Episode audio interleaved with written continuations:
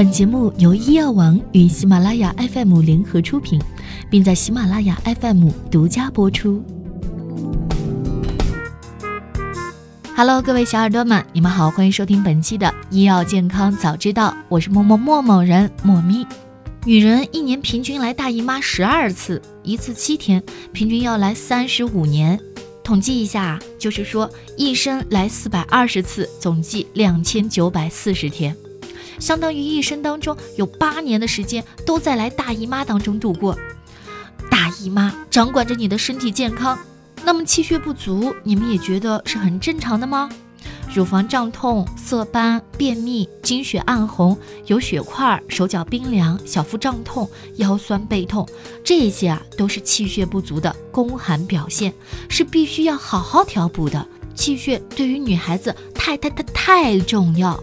哪怕是作为预防和抗衰老，也非常有必要哦。补血的产品呢，其实还是有很多的。而今天医药网的医生给各位宝宝的建议，都是我们平常在药房、超市就可以买到的食材，非常的方便。而且呢，上班族的宝宝可以买一个保温杯就可以焖啦。血液是人体生命活动的重要物质基础，它含有人体所需要的各种营养物质，对全身各脏腑组织起着营养作用。那血虚是什么呢？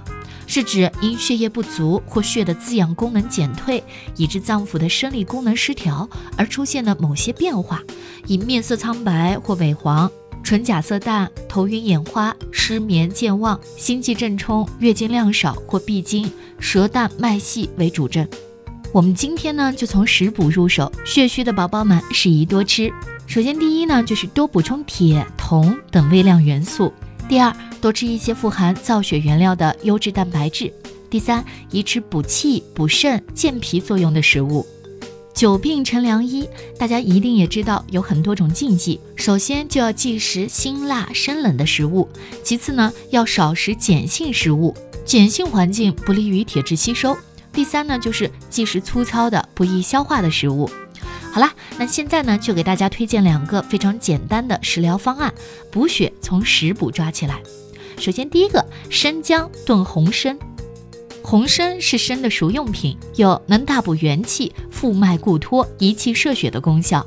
姜有解表散寒和胃降逆的作用，胃不好呢，可以餐后少吃一点，能减轻胃肠刺激。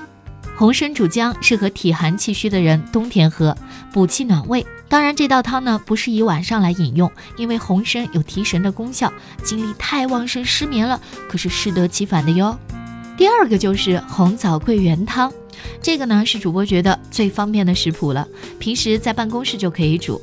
用料：红枣十二颗，枸杞十粒，桂圆干十个，热水焖上半个小时左右就可以了。桂圆干本来就带一点甜味，所以呢，并不需要再加糖了。当然，喜欢喝甜一点的，可以多放几个，也可以加一些冰糖进去一起煮。将用料全部放在一个保温壶里当水喝。没有保温壶的，就放在保温杯里泡也可以哦。泡完的桂圆干也是可以食用的。在这里呢，还要给大家补充一个额外的小知识：很多人会认为单喝红糖姜可以补血，其实不是的。红糖姜呢，只是用于驱寒，并不适用于补血。红糖有补血的功效，民间一直流行红糖水可以补血的说法。女性在月经期以及产妇分娩之后，都经常喝红糖水来补血。然而，专家指出，红糖水并没有民间传说的补血等神奇的功效。专家认真的告诉我们，红糖并没有人们传说当中。益气养血，促进子宫收缩，排出产后宫腔内淤血，促进子宫早日复原等神奇的功效。事实上，红糖并没有补血的有效成分，而且红糖提纯不够，里面还可能含有杂质。现代人啊，都爱吃香的喝辣的，导致脾胃虚寒，加上少运动，因此呢，大多数人都会形成一个亚健康的体质。脾胃虚寒会诱发很多的身体问题。例如便秘、手脚冰凉、胃部不适、水肿等等症状，但是食疗不是药物，任何一个病症的调理都需要过程，一定切记心浮气躁与过急。好啦，那今天呢和大家的补血小知识就分享到这里，希望大家都能坚持下来。有什么不明白的问题，也可以在留言区评论，我们都会咨询专业的医生来回答的。各位小耳朵们，记得持续关注我们的栏目，也欢迎大家参与到我们每周的直播答题活动，来获取更多的健康知识，同时还能领取奖品哦。感谢大家的收听，要点击订阅关注，爱你们，比心，我是莫咪，下期见，拜拜。